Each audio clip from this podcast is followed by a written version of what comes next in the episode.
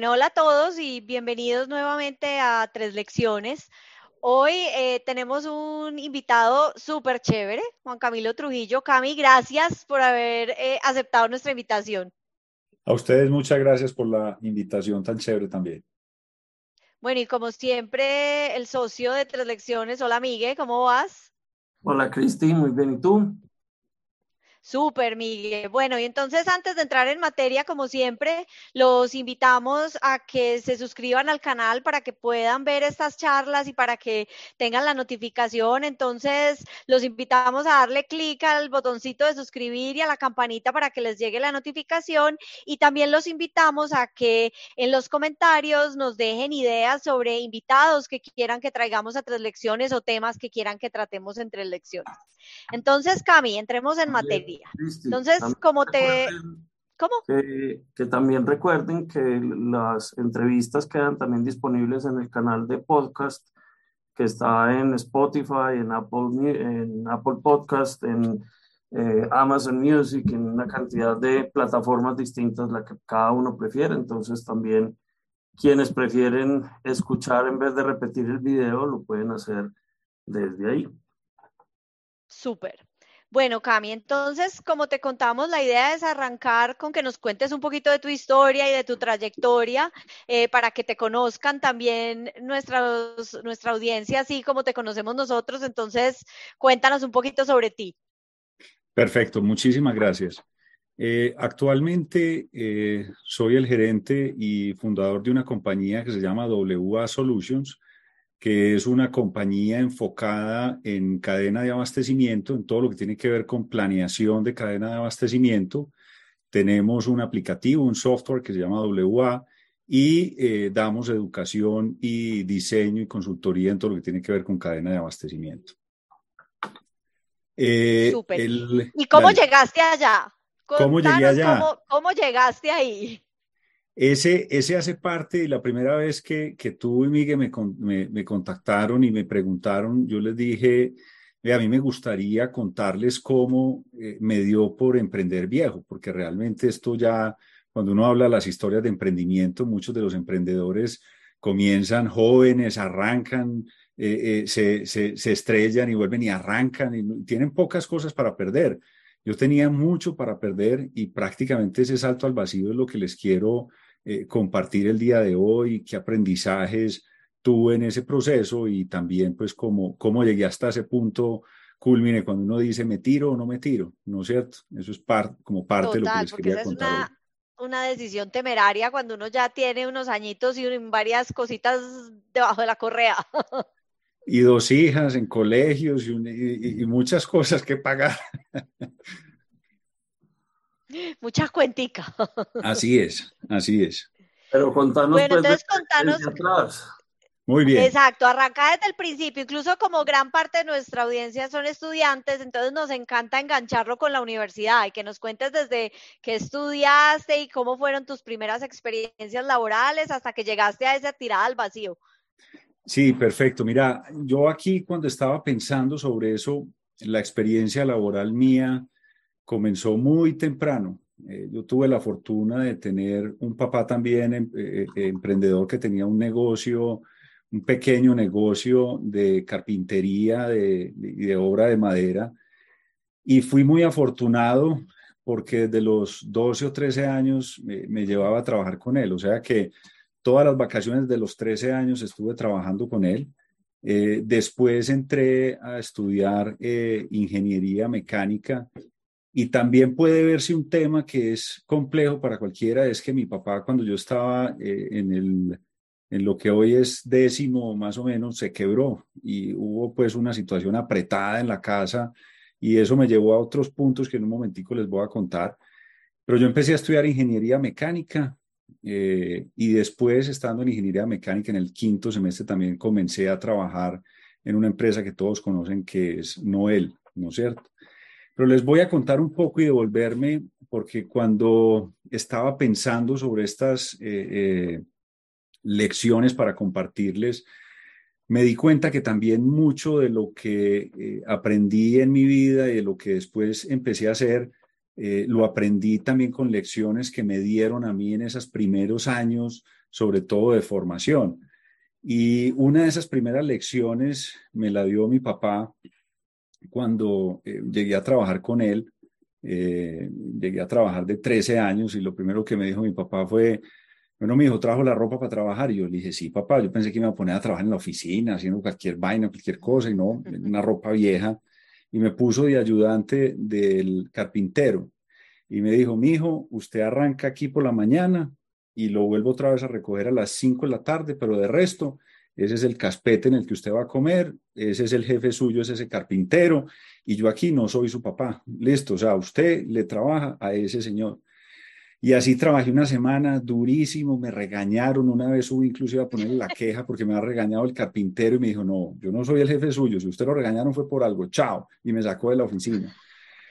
y así estuve, y así estuve eh, eh, eh, trabajando muy fuerte esa semana, terminé la primera semana, me dio mi primer pago, yo feliz con plata, y nos fuimos para San Diego en ese momento, que es un centro comercial aquí en Medellín, y fuimos y dijo, bueno, vamos a comprar zapatos. Y dije, no, con plata y con zapatos. Entonces fui, escogí los zapatos más bonitos, todo, llegué a la caja.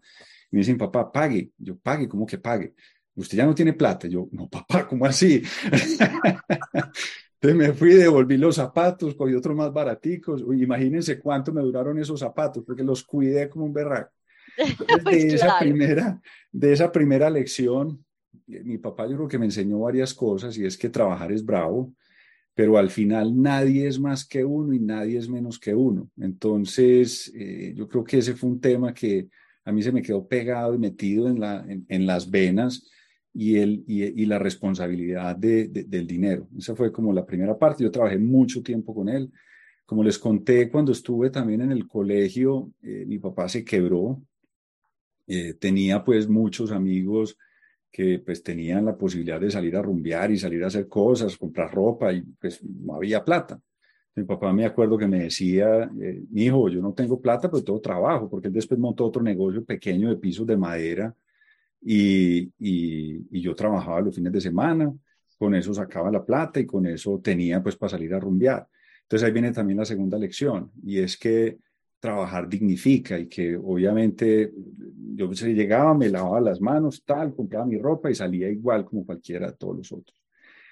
Después entré a la universidad a estudiar ingeniería mecánica, eh, también otra vez con un acuerdo con mi papá, que era el semestre que perdiera yo, lo pagaba yo en el ICETEX, semestre que perdiera, eh, eh, que no, pues que pasara derecho, él se encargaba del ICETEX después, afortunadamente eh, todos los tuvo que pagar él, eh, pero eso fue otro gran motivante e incentivo.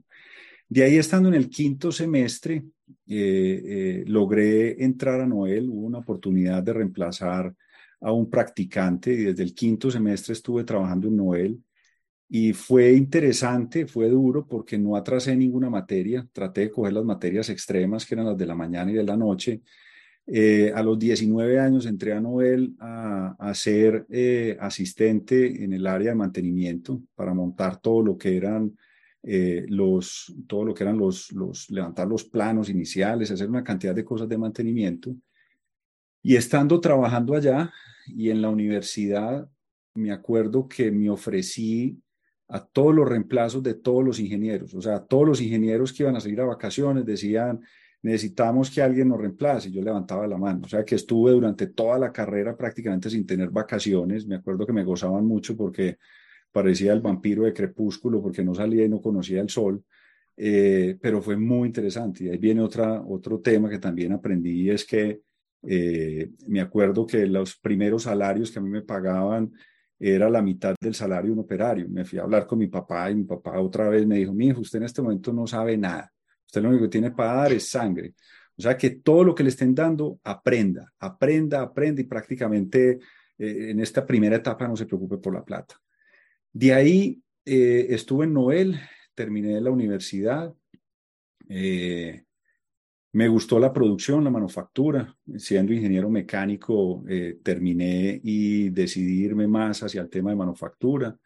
Eh, hice eh, varios diplomados y después hice una especialización también en manufactura. Eh, y me fui por ese lado de manufactura en, en Noel todavía. en el año 98 eh, me invitaron a dictar clase y ese es otro de los grandes temas que les recomiendo a todos y es la academia. Yo creo que desde el año 98 estoy vinculado con la academia. Yo creo que no hay nada que lo mantenga uno más actualizado, lo mantenga más obligándose a aprender que el ser docente. Ese es un tema fascinante y... y, y, es que ese fue el mismo año en el que yo empecé a dar clases también. Es, es, es fascinante dictar clase y, y, sobre todo porque te obliga a estar estudiando todo el tiempo, ¿no es cierto? Eh, eh, Miguel, ¿cuál fue la primera clase que vos dictaste? Fundamentos de mercadeo. Yo dicté, la primera clase fue eh, mía, fue, ¿cuál fue? Pucha, inclusive fue una clase que odié en pregrado y después me tocó aprenderla, que fue principios de costos, ¿no es cierto? Ave María. La mía, la primera que yo di no fue en el 98, pero dos añitos después, en el 2000, fue e-business. Ave María. Pero, en el año 2000. O sea que todos estábamos más o menos similar por esa época empezando a dictar clase. Pero dictar clase, dictar clase, aprender a dictar clase también le da a uno unas competencias muy importantes eh, de manejo de equipos, de liderazgo, de, de, de lograr, de lograr también uno eh, conectar rápidamente las ideas. O sea que eso fue, fue una época interesante. De Noel, eh, tomé una decisión que también fue muy popular después de llevar cinco años allá y es que decidí retirarme de Nobel y pasarme por una empresa pequeña, muy pequeña. Tanto que toda la gente me decía, pero ¿por qué te vas a ir? Y era que quería hacer, porque pues a veces estar en empresas grandes es muy chévere, pero uno de 21, 22, 23 años, pues eh, es muy difícil lograr hacer cosas. Entonces me fui por una empresa pequeña que se llama Mesacé y me fui a montar celdas de manufactura y hacer otra serie de cosas. En todas estas etapas a cada cosa que montaba compraba uno o dos libros para estudiar de ese tema. Sabes que nosotros tuvimos aquí invitado a Jorge Andrés Mesa. Sí, señor. Jorge fue compañero de trabajo. Ya había. Jorge fue compañero de trabajo. Trabajé con, con don Juan, que es el papá de él, y con don Antonio, que es un tío de él. Y ahí vino otra lección también que aprendí, que la aprendí también. En, en, en Noel le aprendí otra lección a otro jefe muy importante que fue Jorge Arturo. Y es que Jorge sacaba todas las tardes y nos sentábamos a hablar de filosofía, literatura. Un jefe hablando con un pelado de eso, me parecía fascinante. Eh, hoy somos muy amigos todavía, pero, pero en esas conversaciones había otros temas muy interesantes y no todo era trabajo, pero esa es otra, otra historia. De ahí nos fuimos y con don Antonio en Mesa C se montaron celdas de manufactura y me acuerdo mucho de don Antonio que el primer día que yo llegué con él eran las 7 de la mañana y ya estaba don Antonio ahí. Al otro día dije, eh, voy a llegar más temprano que él. Así estuve dos semanas hasta que llegué a las 4 de la mañana y llegué antes de él y lo estaba esperando a la puerta. Hasta que no llegué a las 4, como dos semanas, el Señor no empezó a confiar en mí y me dio las llaves de la puerta. Pero bueno, eso es el otro, el otro, Yo creo que así era antes con, con, los, con los viejos. De ahí de Mesa C, me fui para otra empresa, estoy hablando más o menos de periodos de cinco años en estas empresas, a aprender de cadena de abastecimiento y, y, aprender de planeación de operaciones. Me compré también otros libros de MRP y empecé a montar allá otras cosas distintas. Estando allá, eh, me fui para ¿Qué otra empresa, fue esa? Shellmar, una empresa de empaques Ok. flexibles. De ahí me fui para otra empresa de aceros eh, a manejar la gerencia de negocio. O sea, me tocaba eh, gerenciar la unidad de negocio eh, y en esa gerencia de unidad de negocio tenía mi cargo el área comercial. Hasta ese momento los comerciales eran los seres más odiados por mí, ¿no es cierto? O sea, porque me pedían todo para cuando no Claro, podía. haciendo cadena de abastecimiento, eran los que te cadena de abastecimiento todo. y manufactura, ¿no es cierto? Entonces, Sí, exacto. yo todo el tiempo estaba peleando con los comerciales porque eh, siempre me pedían lo que no quería, lo que no podía, lo que no tenía para cuando no podía, en cantidades pequeñas. Eran los seres más odiados por, por, por mí en ese momento. Y me fui para otra empresa en la que el área comercial dependía de mí. Eh, Les confieso que fui un fracaso, ¿no es cierto? Fue mi primer fracaso profesional. Eh, eh, ha sido de la única empresa de la que me han despedido, que después muy amigo de, de, de Sergio eh, y aprendí porque realmente fui un fracaso. O sea, en la parte comercial no vendía un banano, salí afuera y me di cuenta que los clientes sí piden lo que uno no tiene para cuando no puede, o sea, volví nada a la planta, eso fue un desastre. Eh, eh, de ahí eh, aprendí varios temas y uno de ellos es que, que realmente es muy fácil criticar a las otras áreas, pero cuando uno realmente se pone en esos papeles y en esos, y en esos, en esos, en esos zapatos del otro, es cuando realmente logra entender. Ahí tuve una, un primer pino de emprendimiento y les acabo de contar muy rápidamente, creo que fueron por ahí 15 o 16 años en ese momento laborales. Eh, me había acabado de casar, no tenía hijos, eh, pues estaba sin trabajo y empecé una primera, un, primera etapa como laboral. Eh, me ayudaron mucho personas que, yo había ayudado en su momento, que había mentoreado y que había acompañado, me dieron oportunidades. Y ahí vino nuevamente como ese primer aprendizaje de mi papá, es que uno no es más que nadie, ¿no es cierto? Y cuando uno trata bien a la gente y uno eh, eh, eh, da con amor y con cariño las cosas, después los temas se devuelven. Estoy absolutamente seguro de eso. Pero realmente eh, el, ser, el, empezar un negocio es difícil, es duro, y en ese momento volví otra vez y me vi tentado a ser empleado, ¿no es cierto? Como le decía yo a mi esposa, recién casado, amor, estoy facturando muy bien, pero no estoy ganando muy bien, porque la plata se quedaba ahí, entonces había que pagar seguridad social y todo. Y me dice mi esposa, estoy en embarazo. Y le dije, no, así no puedo seguir. Entonces otra vez me vinculé y empezó otra etapa más o menos de 10, 12 años en el que estuve en una empresa eh, de marquillas, Marquillas SA, como gerente de operaciones. De ahí estuve, estuve cuatro años allá y ahí me fui para otra empresa eh, que se llama Propac, que es una empresa de cartones corrugados.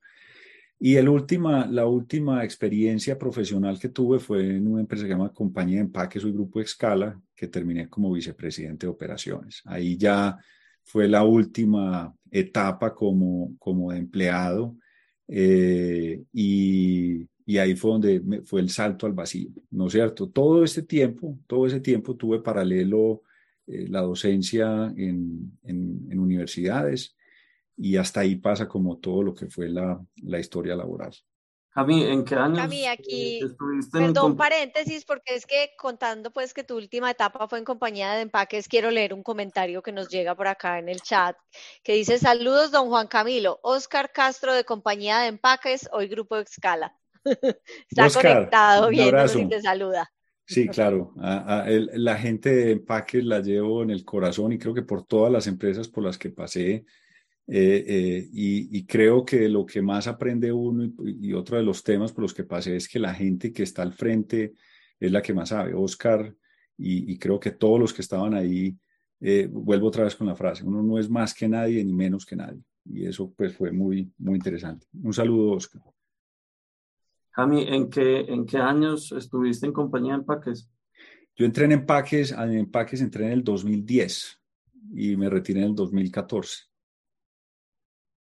Okay. Yo estoy aquí tomando nota, Cami, te cuento que tenemos eh, una recopilación de frases célebres de todos nuestros invitados y a futuro ese va a ser un libro que vamos a sacar con una recopilación de frases célebres. Entonces ya noté esa frase porque la has repetido varias veces y me gusta mucho. Uno no es más que nadie ni menos que nadie. Y, sabes que, en eso lo voy a compartir más adelante con uno de los últimos aprendizajes, ¿no es cierto? Y sale de esa frase, ¿no es cierto? Que es otro de los temas que también eh, eh, eh, conectamos ahí.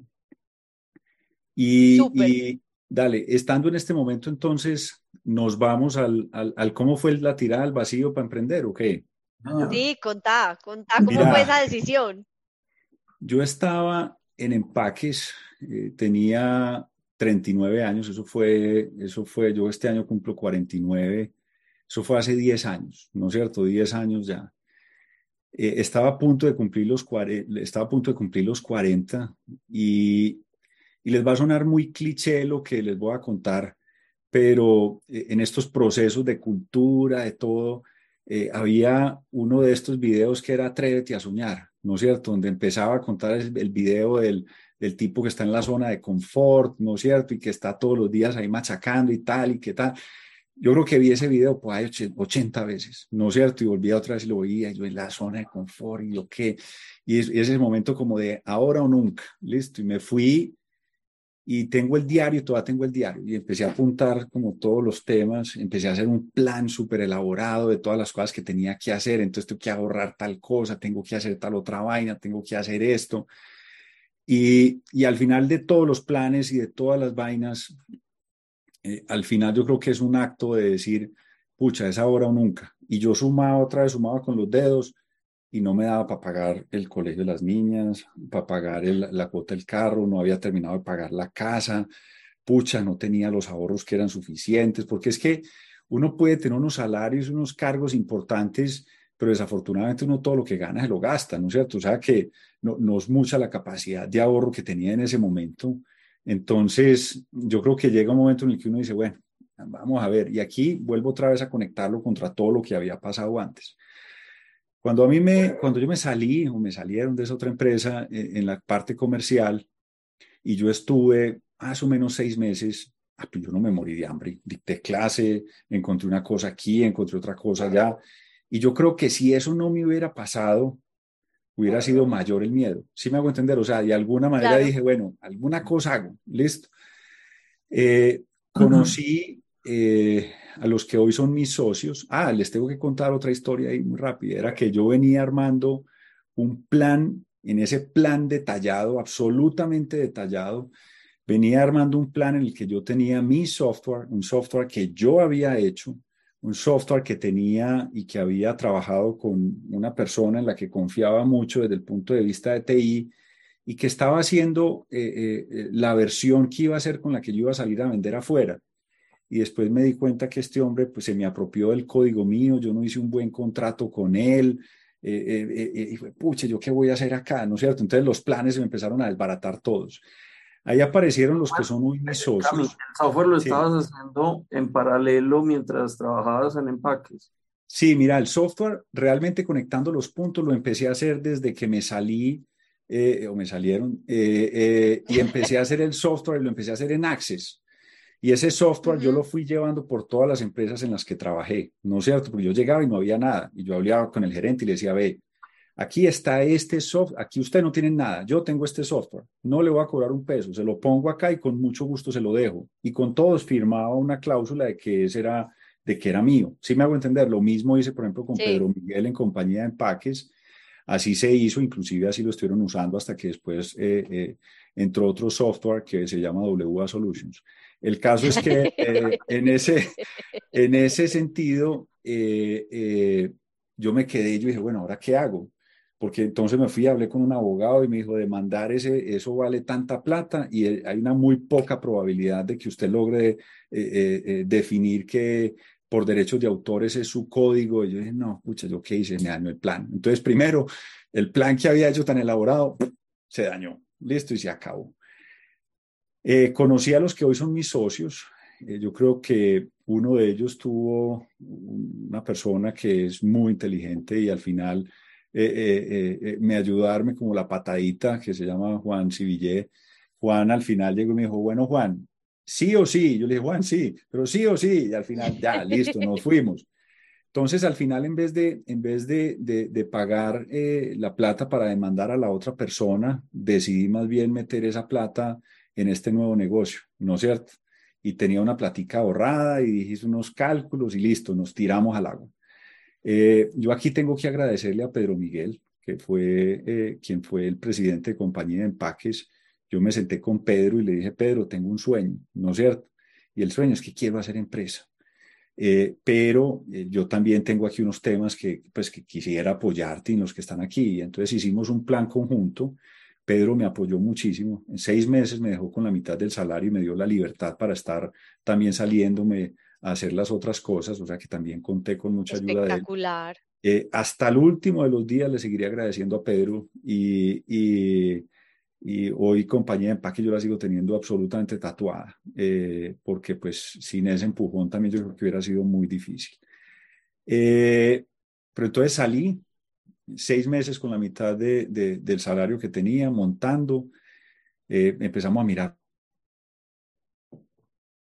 Se, se, fue el micrófono, está como poniendo problema. ¿Me escuchan? Ahí volviste, ahí volviste.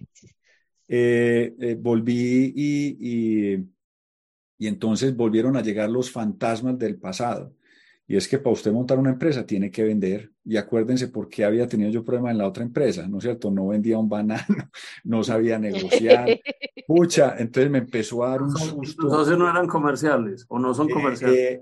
Uno era, uno, un socio tenía su propia empresa, es muy comercial, pero también pasó por una situación de salud en ese momento. Entonces, eh, Juan no ha estado, eh, eh, ha estado apoyándonos desde afuera, pero no ha estado operando. Y Johan, que es el otro socio, es un duro en la parte de tecnología. entonces me empezaron a dar unos miedos y pasaban los meses, un mes, dos meses, tres meses, no vendíamos nada. Entonces me decía Juan, me decía Juan, pero para usted poder, o sea, para que la empresa funcione, tiene que vender y yo me repetía a mí mismo todo el tiempo porque estaba otra vez como con esa tara que me había pasado, es que yo no sé vender, es que yo no sé vender, es que a mí me echaron de una empresa pues yo no sabía vender, o sea, eh, eh, eh, y ahí viene y empiezan a salir, yo decía, pero es que el video me decía que atrévete a soñar.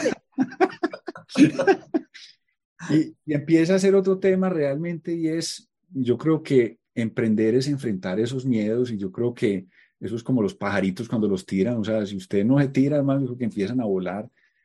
Y, y realmente, en lo que yo estoy actualmente, yo dije, bueno, yo he pasado por operaciones, llevo más de 25 años trabajando en operaciones con los dolores que hay, pues empecémonos a conectar con la gente de esos dolores. Y, y el proceso, en vez de salir como con el típico vendedor, fue empezar a tener conversaciones con los clientes y empecé a darme cuenta que, que, que, la gente tenía los mismos dolores que yo tenía de la cadena de abastecimiento.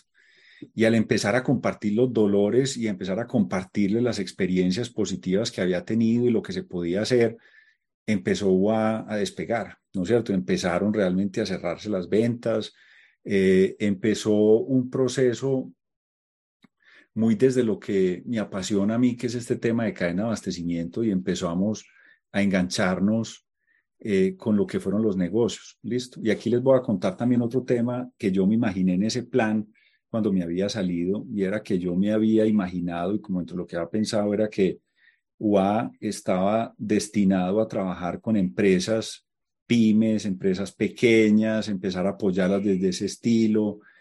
Eh, y cuando me empecé a encontrar empresas medianas, pero después tuvimos la oportunidad de llegar a una empresa grande, específicamente Grupo Cárnico de Nutresa, una empresa que cuando entramos el nivel de servicio que tenían era el 96, el WMAPE, que es la desviación del pronóstico, era de 8 puntos. Por dicho, esa gente era benchmark a nivel eh, eh, eh, latinoamericano. Yo decía, ¿yo qué me estoy metiendo acá, hombre? ¿No es cierto? O sea, empieza a hacer más preguntas y más preguntas y más preguntas. Hay cosas para aportar, ¿no es cierto? Y hay temas de dolores que hay ahí que también son muy similares. hicimos algo muy agresivo en ese momento y les voy a ir como haciendo un paralelo también con las finanzas de WA.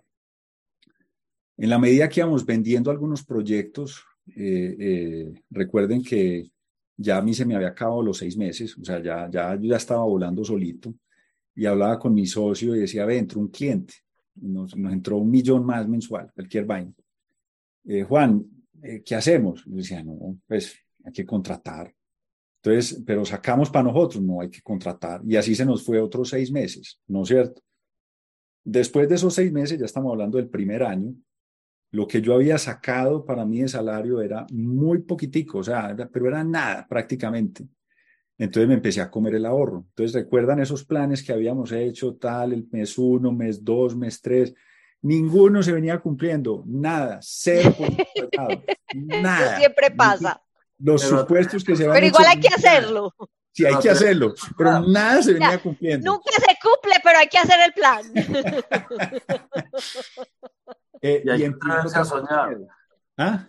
Y hay que atreverse a soñar. Hay que atreverse a soñar. Y empieza el miedo. Pucha, bueno, entonces, listo, la empresa está despegando, pues ya estaba despegando. No tenemos sino para pagar dos o tres empleados y obviamente el primer empleado que nos que contratamos nos salió una el segundo nos salió un, un tipo con problemas con la justicia, después nos dimos cuenta, con, no, una cantidad de cosas. Hemos dicho, todo lo que puede pasar le va pasando a uno, listo. Pucha, ¿qué hacemos?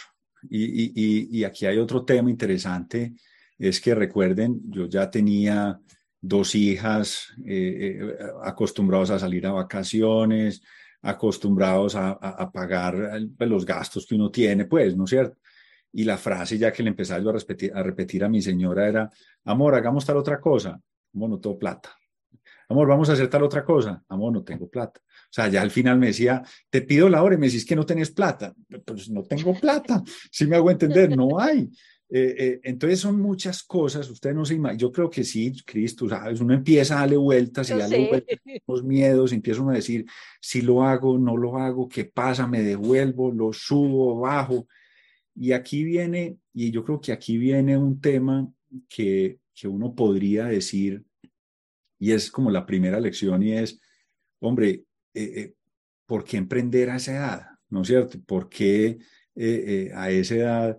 Eh, porque definitivamente si uno está, o sea, una persona que sale de la universidad o que, o que empieza a, a, a, estar en ese sentido, pues tiene muy pocas cosas para perder, tiene para perder su tiempo, tiene para perder eh, eh, otra serie de cosas, la posibilidad de ingresos, pero realmente lo que uno empieza a arriesgar cuando uno tiene 40 años ya es mucho, ¿sí me hago entender? O sea, claro, total.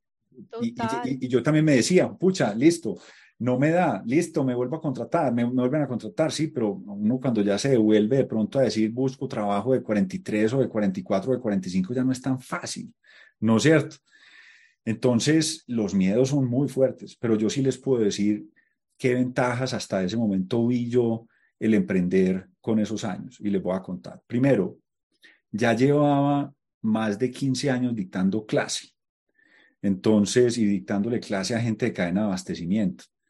Entonces la red de contactos que tenía era muy distinta, ¿no es cierto? Y en muchos casos, los, cuando iba a, tocar la puerta a una empresa, eh, eh, eh, el que me atendía en cadena de abastecimiento había sido alumno mío.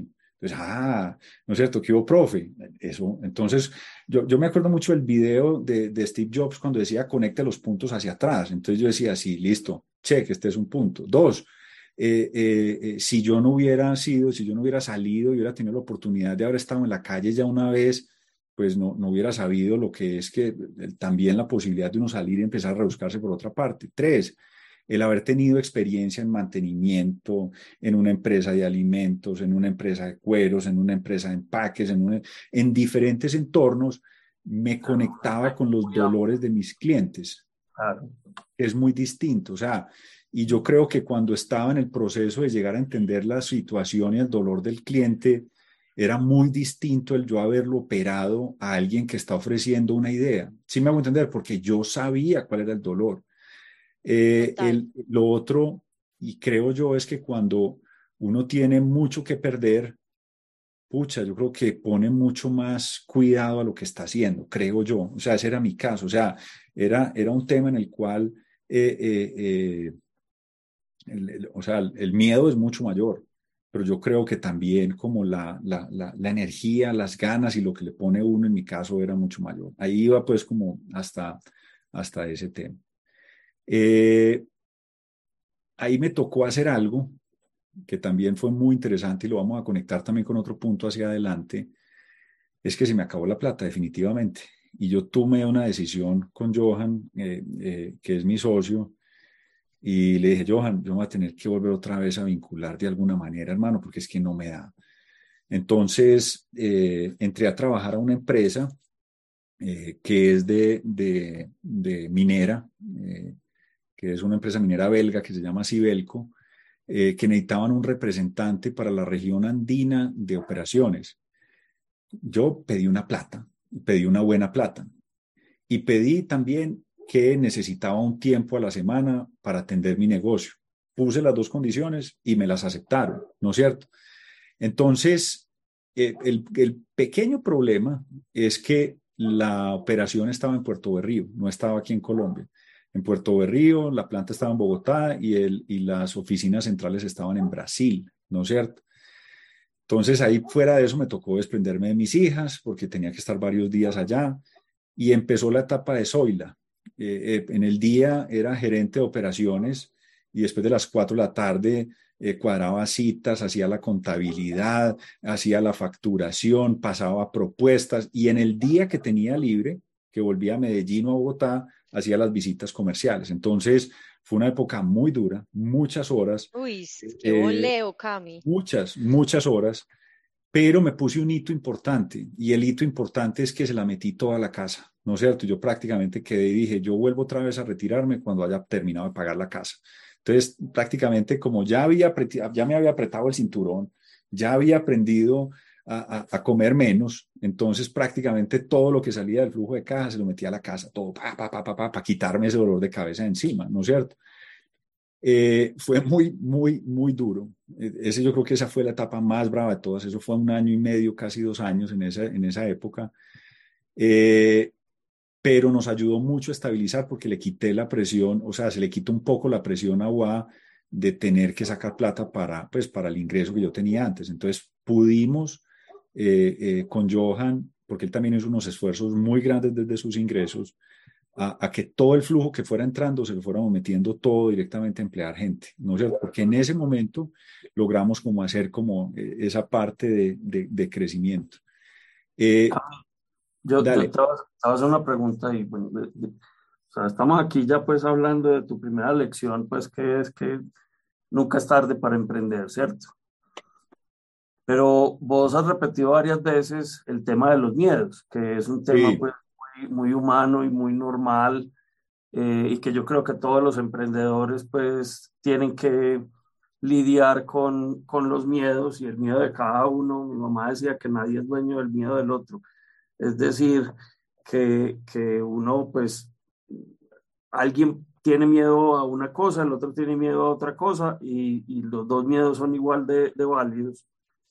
Pero cuando uno tiene temores, a uno le hace falta alguien como que lo sostenga, como que le diga, venga pues, ánimo, no, no vaya a tirar el carril todavía, siga para adelante, o contás con mi apoyo, o yo no sé, ¿quién, quién jugó ese papel en ese momento eh, cuando, cuando estabas atravesando por todo esto?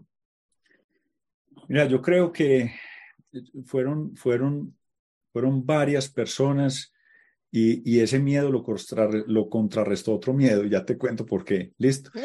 Ya, sí, si se han dado cuenta, mi papá eh, ha jugado una figura muy importante en mi vida, ¿no es cierto? Muy importante en muchas lecciones. Yo creo que ella, eh, él fue una de las personas con las que yo tuve varias conversaciones al respecto y, y, con el que siempre había un referente, porque al final mi papá eh, eh, hoy continúa todavía, mi papá tiene 79 años, eh, eh, cerró su negocio hace un tiempo y sigue puliendo pisos de madera, fue hasta hace un año el administrador de la unidad en la que vive, o sea, y, hoy trabaja con mi hermano que tiene un negocio de café ayudándole a armar cosas, o sea, él sigue emprendiendo después de viejo y sigue haciendo cosas después de viejo.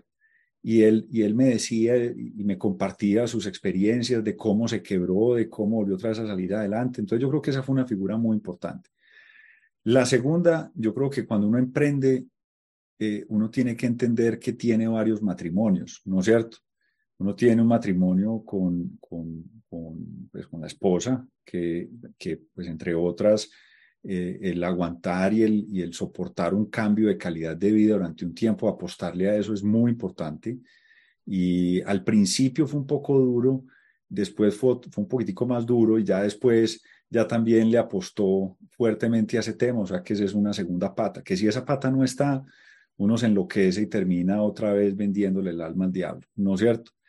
Y el tercer matrimonio es con el socio, o sea, uno tiene que entender también que un socio eh, eh, es el otro matrimonio y es igual de duro y, y, a veces hasta más duro, porque es que, porque es que vos con el socio no te, no te acostás, ¿no es cierto? Entonces uno tiene que acordar muy bien las cosas. Ese es otro matrimonio que, que, que también impulsó y ayudó a que estas cosas fueran, porque también eh, eh, eh, Johan se la metió toda. O sea, Johan inclusive arrancó antes que mí en la empresa y se la metió toda. O sea, este hombre estuvo prácticamente antes que mí, antes que yo, perdón, como, como tres o cuatro años sin seguridad social, sin tener con qué echarle gasolina al carro. O sea, también fue una apuesta muy fuerte. Entonces, eh, eh, esas son como tres temas. Ahora, ¿cuáles son los otros que apoyan también?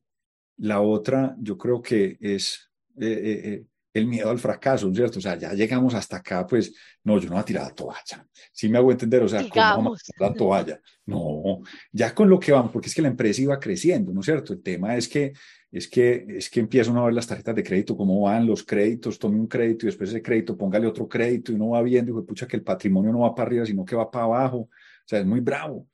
Eh, eh, y, y después viene otro tema que es muy bonito de la empresa ¿Y qué es lo que es bonito de la empresa? Nosotros somos absolutamente afortunados de la gente que trabaja en WA. Y el vos comenzar, porque comenzamos con unos pelados muy jóvenes también, y ver cómo un pelado que no tenía que no tenía recursos, después se compra una moto, ¿no es cierto? Y después el otro le, le, le, le compra la nevera a la mamá, y después como por ejemplo, me acuerdo mucho de un muchacho que se, se, le, se le vino, o sea, las historias que escucha uno y cómo van mejorando su calidad de vida. eso, también es súper inspirador. Es espectacular, sí. Súper inspirador. Y ya en ese momento teníamos en creo que seis personas. Entonces, yo creo que, yo creo que hay todas las condiciones para uno llegar y decir, no, esto está muy duro, empleémonos. Pero hay muchas otras y muchas otras condiciones que le dicen a uno, no, esto es para adelante. Pero también lo otro y que Cris, yo creo que tú lo, lo, lo, lo, has vivido, es la relación que uno empieza a tener con los clientes, ¿no es cierto? y, esas relaciones íntimas que empieza uno a tener con los clientes tan chéveres, en cómo uno les puede aportar y ayudar. Yo creo que ese también es otro motor importante, motivante para uno empezar a, a, a seguir con el negocio. Y a hoy todavía, yo creo que muchos de los clientes son amigos y son grandes amigos eh, eh, que le dan la mano a uno cuando está, cuando está pues, eh, pues pequeñito, porque todavía es una empresa muy pequeñita. No, y eso es súper gratificante, uno ver que al cliente le va bien con la solución que uno le da, ¿cierto? Eso es eso es súper chévere. Mm. Bueno, vamos a, tu segunda a tu segunda lección. Que, que ya hablaste un poquito de ella, ¿cierto? Ya hablaste un poquito de algunas de esas ventajas de las ventajas de emprender tarde. Y yo creo que la vamos poniendo ahí y es, yo creo que el resumen es la experiencia, ¿no es cierto? O sea, el emprender tarde eh, trae un cúmulo de experiencias que son muy valiosas, ¿listo? O sea, uno aprovecha las mismas y yo creo que eso ayuda a catapultar eh, eh, mucho más rápido los temas en, una, en un emprendimiento. Esos, esos yo hoy, por ejemplo, eh, le, recomendaría a quienes están con ideas de emprender que, que, traten de llevar a sus emprendimientos o asociense con alguien que tenga experiencias, que tenga ya, que haya vivido, porque realmente la experiencia no la enseñan en los libros, o sea, la experiencia uno la aprende es con los errores, con, los, con, con, con, con los problemas que haya tenido, con las cosas que haya vivido.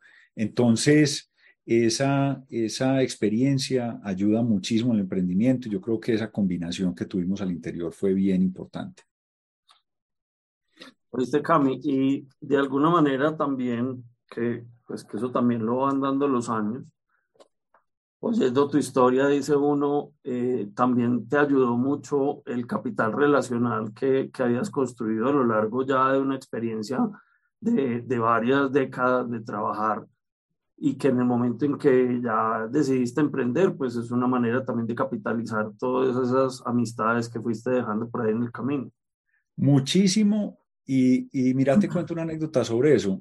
Eh, en la universidad, eh, yo fui asesor de tesis todos los semestres, ¿no es cierto? Y vos sabes que ser asesor de tesis, eso es un ladrillo, hermano, ¿no es cierto? Eso es muy duro.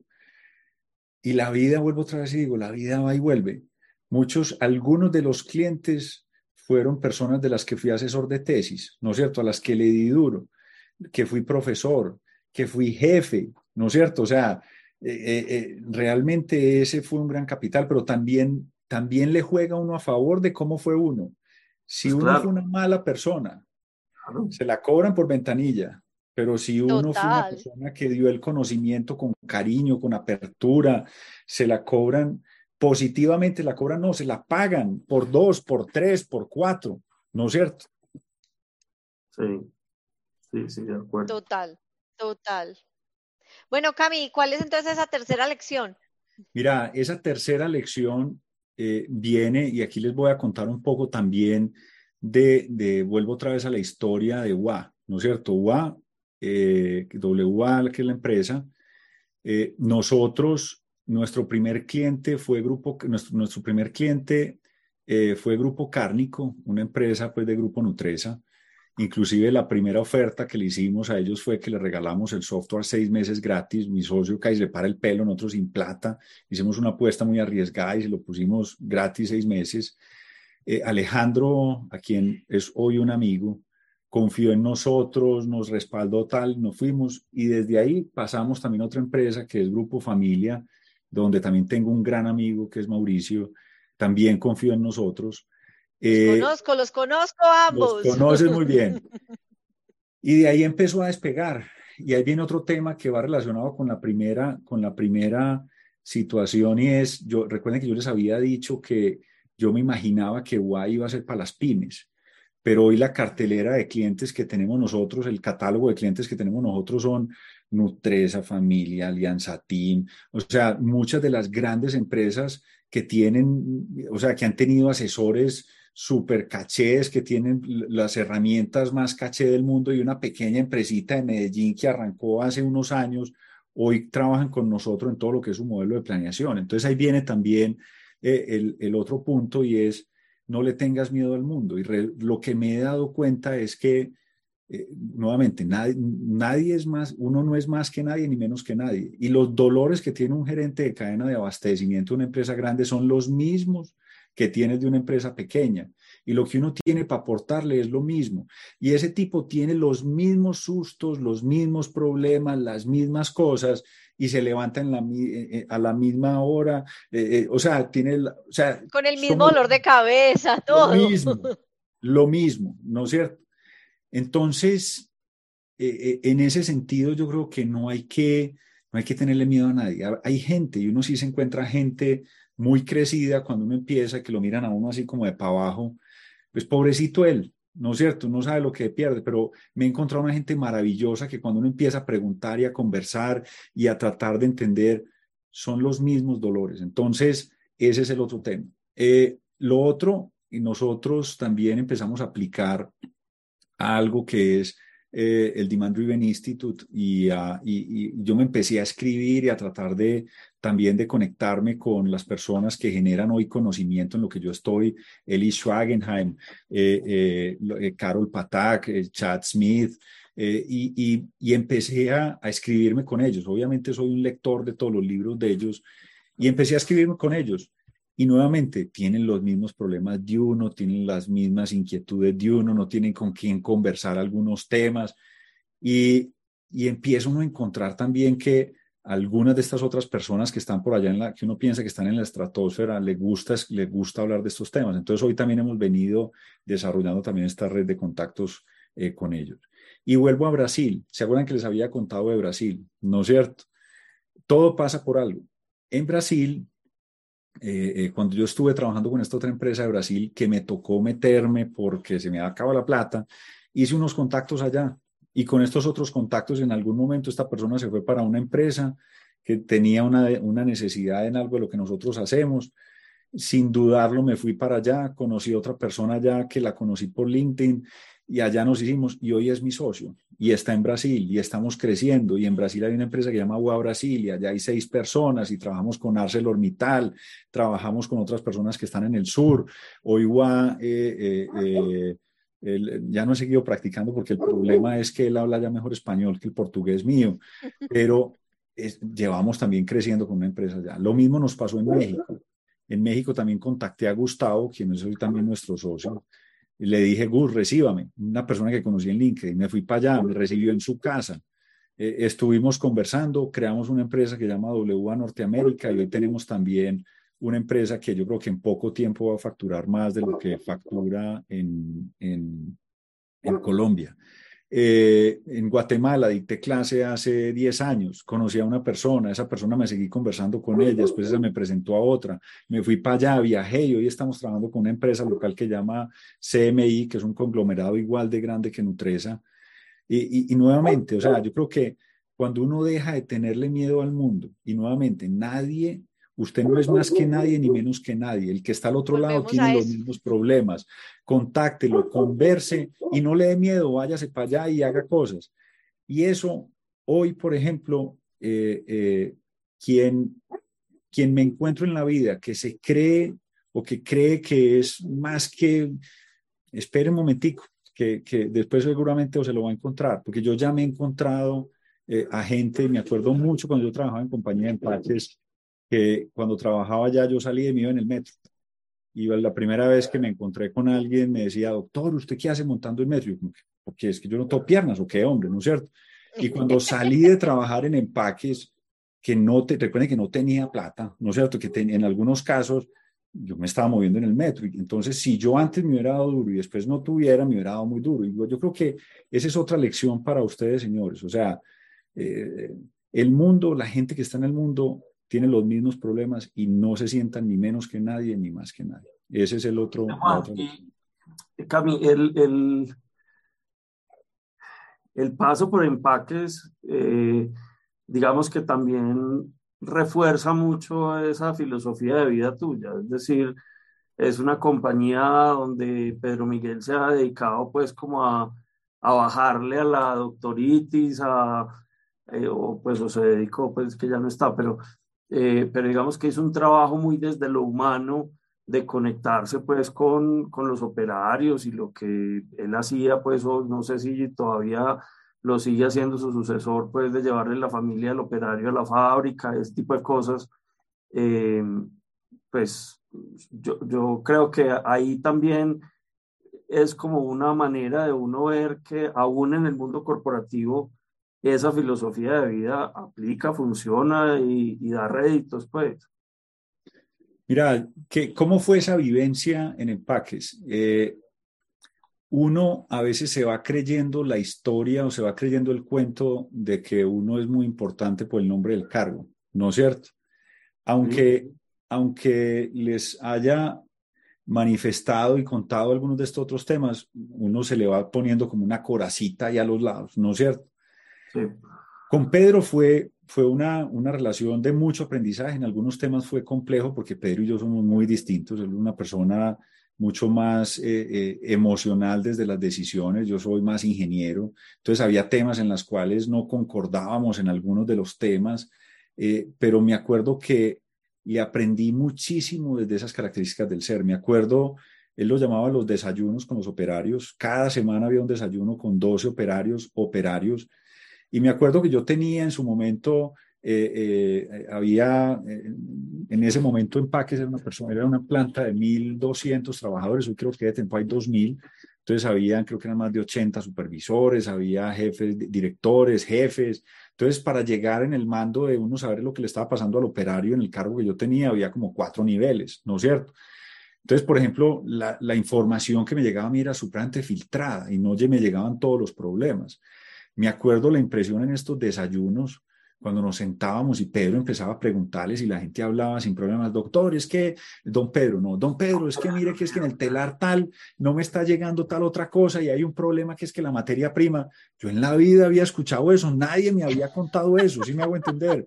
Es que mire que aquí hay un problema de tal otra cosa y al principio al principio yo me sentía como que, pucha, no me están contando las cosas, hasta que después yo dije, no, tengo que aprender es de esto. O sea, el, entender y esa sensibilidad realmente, Pedro, Pedro es un crack y la forma como volteó esa empresa para lograr esa conexión contra la gente, el trabajo que hizo con el sindicato. O sea, ahí no hay sino lecciones. Y yo creo que, como lo dije ahorita, yo tengo muchísimo por agradecer a Pedro y esa es una de ellas. O sea, lo que me enseñó el bajar a ese nivel, Hoy, por ejemplo, UA es una empresa pues, que no es muy grande. Aquí en Colombia tenemos 50 personas, en México son 6, en Brasil son 6. Eh, pero, pero el contacto directo eh, se mantiene, ¿no es cierto? Por ejemplo, eh, el encontrar que lo que le gusta a los muchachos, a veces nos vamos también y hacemos planes y nos vamos a caminar, que eso fue una cosa que descubrí pues ahorita viejo también de salir a caminar. Eh, eh, ese fue temas que yo le aprendí definitivamente a Pedro. Y eso es algo que también es otra recomendación para los jóvenes que hay acá, para los que están escuchando, y es el creerse el cuento de que usted es un cargo, eso se lo, eso, eso más duro que hay uno, es más duro de golpea. O sea, es, no es. He tenido un dicho desde hace tiempo y es que el problema de que a uno le digan doctor es que uno termina creyéndose. Total. Ah, sí, total. Total. Pero venga, yo voy a hacer un paréntesis aprovechando que hablaste tanto de Pedro y pues para los que nos están viendo, sea hoy o eh, en el video grabado, pues Pedro estuvo acá como invitado en tres lecciones hace ya más o menos un año. Entonces los invito pues también si quieren. Hace dos años. Hace dos, ay, brutas, dos años ya. Desde hace dos años tuvimos a Pedro y nos contó toda esa historia que tú estás diciendo, Cami, a la que haces referencia de cómo él volteó esa empresa y cómo construyó la relación con el sindicato y cómo, entonces, si quieren ir a ver esa historia, eh, les vamos a poner el link abajo para que puedan ver el video de Pedro también. Excelente. Bueno, entonces yo les propongo, si quieren, hacemos resumencito, Cami. Siempre terminamos con un resumen de las tres lecciones, que lo hago yo. Y mientras tanto, le damos tiempo a los que están hoy conectados, que si tienen alguna pregunta, nos la vayan enviando. ¿Te parece? Perfecto. Bueno. Entonces, las tres lecciones que Cami nos compartió hoy sobre emprender después de los 40. La primera lección es que nunca es tarde para emprender. Y ahí eh, anoté algo se cayó Cris, ¿no es cierto? Mucho y es, bueno, pero también por qué emprender, ¿cierto? Cuando uno dice nunca es tarde para emprender, una de las cosas claves, ¿por qué quiero emprender? Y me encantó lo que hablaste sobre lo gratificante de, emprender en dos aspectos, con la relación y ver cómo tus empleados crecen a raíz de esos empleos que estás generando, y segundo, esas relaciones de confianza y de construcción con los clientes, que me pareció súper bonito.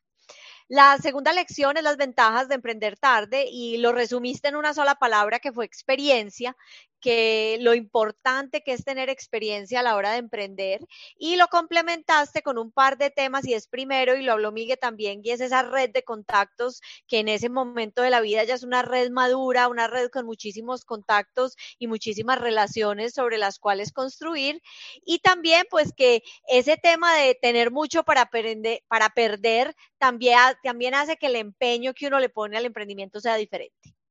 Y la tercera lección es que no le tengas miedo al mundo y ahí yo lo resumí en que pensar en grande sin miedo, ¿cierto? Y me encantó, lo volviste a relacionar con el uno no es más ni menos que nadie y es no tener miedo en hacer esos contactos en cualquier parte del mundo y que el lugar para emprender es el mundo, no solo la ciudad o el país en el que estás. Cami, ¿se me quedó algo por fuera? No, ese es, yo le quería, yo te quería reforzar ahí sobre ese punto último que me, o sea, me sorprendió mucho cada que yo tocaba una puerta y pensaba que el producto o el conocimiento que tenemos no le sirve a otra persona que está al otro lado.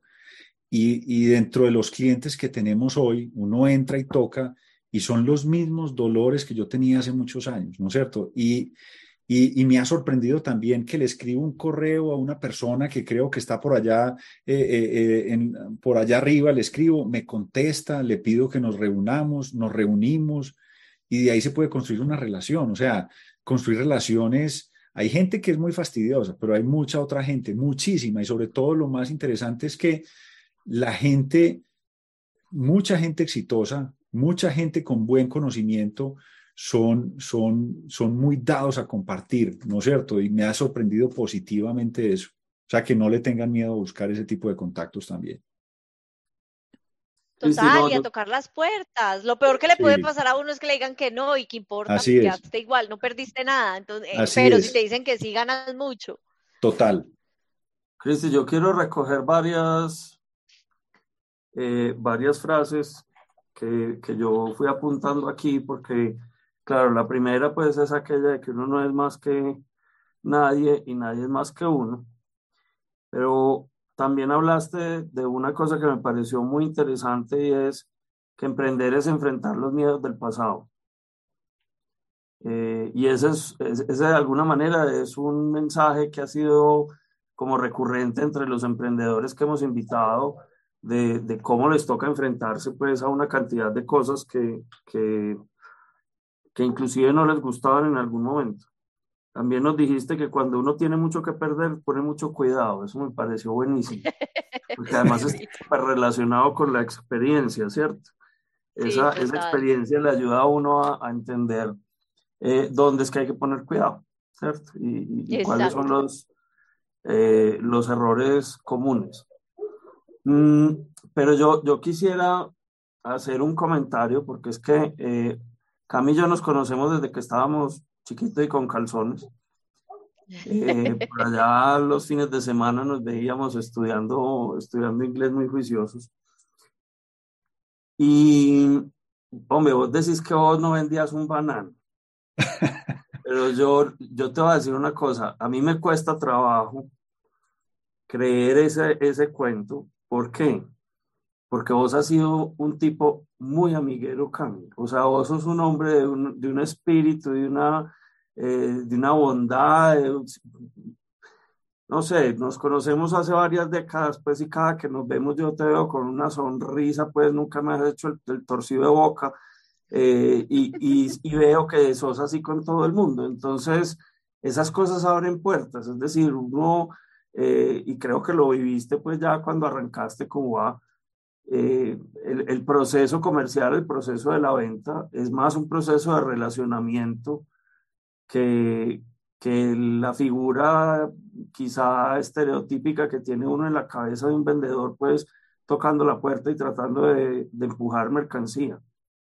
Entonces, eh, pues yo sí quisiera pues como dar ese testimonio de que vos sos un gran personaje que me parece que sos un comercial espectacular. No te, no, no te creo que no seas bueno vendiendo. Eh, pero sabes que, sabes que, Miguel, yo creo que eso, eso, ese es un tema que no se finge, ¿no es cierto? Yo creo que eso es algo que viene muchas veces desde la casa, ¿no es cierto? Y, y yo creo que a veces alguien, inclusive me lo decía mi socio, por ejemplo, nosotros, yo arranco con un cliente a entender sus problemas y me conecto con los problemas y empezamos a conversar y es algo que sale de las tripas, realmente es entender y tratar de sentarse qué es lo que le está doliendo y cómo le podemos ayudar y después uno le termina comprando, o sea, yo no estoy vendiendo, si ¿sí me hago entender, o sea, pero, sí. pero, pero yo creo que es un tema como muy, muy específico y posiblemente lo que me tocó en su momento fue salir a vender barras de acero que yo no tenía ni idea y de pronto no es lo mismo que salir a vender temas de cadena de abastecimiento que es en lo que vengo trabajando los últimos treinta y pico de años. ¿No es cierto? Puede ser, no sé. Eh, pero sí, eh, eh, con lo que estás diciendo, yo creo que esa bondad, esa, ese, ese tratar de ayudarle a los otros, ese es un mensaje. A mí me ha ayudado muchísimo también. O sea, se me ha devuelto multiplicado por 10 o más. Así es. Bueno, y, yo quiero resaltar otra cosa, pues que no era de las tres lecciones, pero que lo hablaste al principio cuando hablaste de tu trayectoria y cuando contaste tu historia, hubo algo que me encantó y es que cuando contaste tu trayectoria, la contaste en el contexto como las lecciones que aprendiste de otros, ¿cierto? Como cómo tu carrera se construyó a través de lecciones que aprendiste de tu papá, de tus diferentes jefes, en tus diferentes roles. Entonces, me encantó porque al final eso eso también muestra mucho de pues el tipo de persona que eres y que y que pues de verdad eh, has hablado de cómo lo que das pues lo recibes pero es porque das desinteresadamente y también por eso es que describes tu trayectoria a través de lo que aprendiste de otros y no como de la historia del héroe, por decirlo así, que me parece espectacular. De acuerdo. Bueno, Miguel, ¿tenemos alguna no tenemos, no, no tenemos preguntas, pero por aquí te han dejado un par de saludos. Eh, Johnny Pacheco, eh, Felipe Gaviria Ríos, te dice Juancho, de alumnos groseros. Todas personas que llevan mucho en el corazón. Y el ingeniero Maguín que se conecta siempre eh, con nosotros, que es un colega peruano a quien aprovechamos y le damos aquí también un saludo y nuestro agradecimiento por acompañarnos. Bueno, no, entonces si no tenemos preguntas, creo que agradecerle a Cami de nuevo por haber aceptado nuestra invitación y por haber compartido con nosotros su historia y sus lecciones en este en esta trayectoria. Entonces, Cami, de verdad, mil gracias, espectacular y súper rica la conversación y mil gracias por haber compartido con nosotros hoy. Muchísimas gracias a ustedes por la invitación, disfruté mucho este espacio. Eh, eh, y lo importante en esto, que como lo habíamos conversado, eh, quienes van a empezar a aprender o a emprender, quienes están, por ejemplo, en la universidad al principio, si esto les sirve para algo y también muy a la orden lo que necesiten de temas de cadena de abastecimiento. Súper, Cami, a todos, pues súper recomendado el software de WA. Muchas gracias. Bueno, Cami, muchas gracias y a todos gracias y nos vemos la próxima. Nos vemos la próxima. Muchas gracias. Ok. Chao. Chao.